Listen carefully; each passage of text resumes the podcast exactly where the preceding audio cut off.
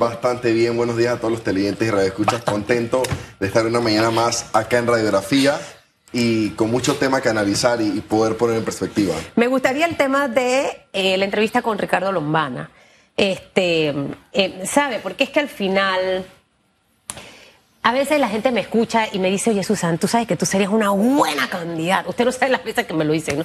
Y yo que no, no, no, no, no, no, no, no, no. Y luego digo, por eso es que mis redes yo no las uso para hablar de temas políticos. Porque siento que es muy fácil hacerlo desde esa vitrina. Cuando en realidad debería quizás, como otros panameños, tomar la actitud de un Juan Diego Vázquez, de atreverse a meterse. Ahí es donde está la cosa, la vaina, como dice mi abuela. Entonces, ¿sabe? valoro los aportes, pero vamos a trabajar para hacerlo realidad y tratar de ser un poco preciso con el mensaje directo de lo que quiero hacer y lo que quiero lograr como panameño para mi país. Claro, mira, en primer lugar tengo que decir un mensaje eh, a todos los que nos están viendo y escuchando, y es que uno no tiene que ser ni independiente ni estar en un partido político para cambiar el país uno tiene que hacer dos cosas, involucrarse y ejercer su rol como ciudadano.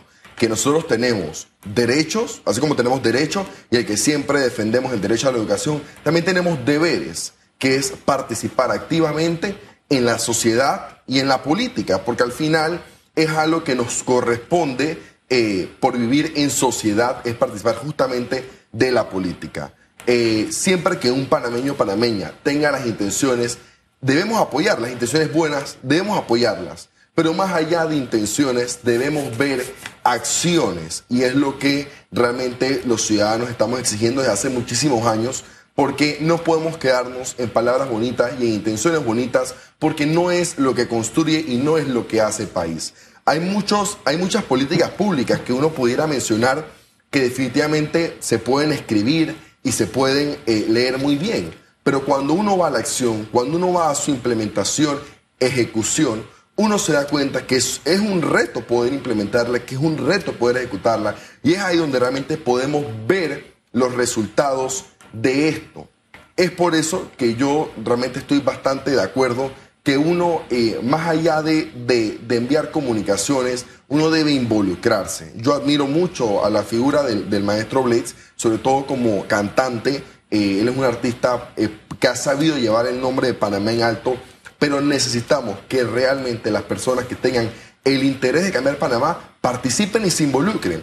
Y eso también es un sacrificio, o sea, a veces dejar la vida profesional, familiar a un lado para involucrarse en la política, eh, sabiendo todo lo que esto conlleva, es un reto para cualquier persona.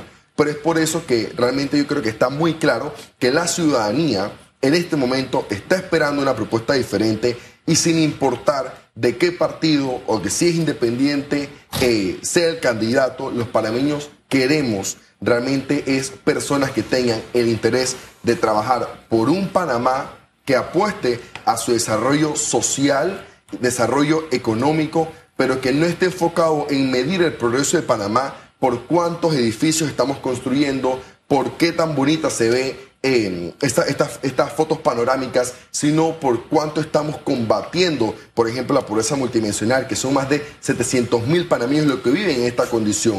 ¿A cuántos estudiantes estamos dando la oportunidad de volver a ser parte del sistema educativo sabiendo que miles de miles de estudiantes por año desertan el sistema? Esto es lo que nosotros esperamos realmente de los políticos en el 2024 yo pienso que la patria no se hace eh, en dos años, no se hace el 5 de mayo del 2024, la patria se hace en este momento. Tenemos un reto importantísimo como país el 7 de marzo de regresar a las aulas y en esto debemos estar alineados. No, no en discusiones eh, banales que realmente eh, simplemente lo que, lo que buscan es estar en las portadas, sino realmente en lo que importa como país. Es, en primer lugar, nuestra educación, en trabajar por ella, en poder involucrarnos para que las escuelas estén listas, para que nuestros niños y niñas puedan regresar a las aulas y también, claro, ir analizando el panorama electoral de 2024, pero con las personas que realmente se quieran involucrar y ir preparándose, cada una de estas personas que quiere involucrarse, ir preparándose, porque Panamá lo último que necesita para el 2024 son personas que solamente tengan las intenciones,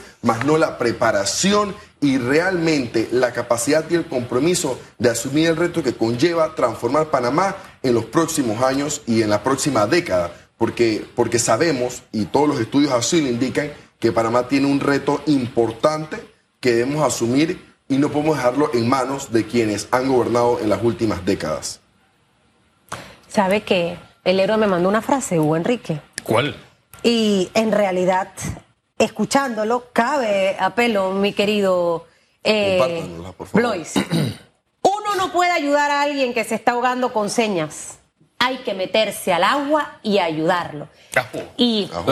Duro y repi- contundente. Por eso es que el repítala, héroe está favor. con la heroína Susan. Repítalo, Uno no puede ayudar a alguien que se está ahogando con señas. Uno tiene que meterse al agua y ayudarlo. Creo que, cre- creo que eso recoge todo. 7 de marzo, Blois, para que cambiemos ahí los últimos minutos. Regreso a clases. Esos papás que están en casa con miedo de que por la vacuna.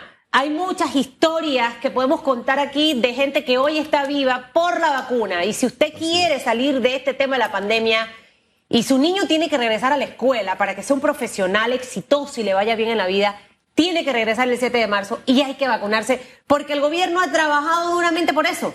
Así es, vamos a compartir varios datos antes que nos- de que nos retiremos. En primer lugar, hay que citar estudios e informes internacionales que se han hecho y que indican que el cierre de las escuelas representa hasta 10 años de retraso en los logros de los aprendizajes. Así que es por esto la importancia de poder retornar este 7 de marzo. En segundo lugar, tenemos más de 12.000 estudiantes que están migrando del sistema particular al oficial y a todos debemos poder atenderles y recibirles. Y en tercer lugar, que este retorno presencial el 7 de marzo representa una oportunidad de poder, primero, recuperar el aprendizaje que se han perdido estos últimos 25 meses del cierre de las escuelas y que por otro lado podamos justamente eh, dar un mensaje como país de que estamos juntos y que estamos alineados con este retorno y es justamente pudiendo leer la evidencia científica que, repito, es clara, como siempre le he dicho, y nos manifiesta que re-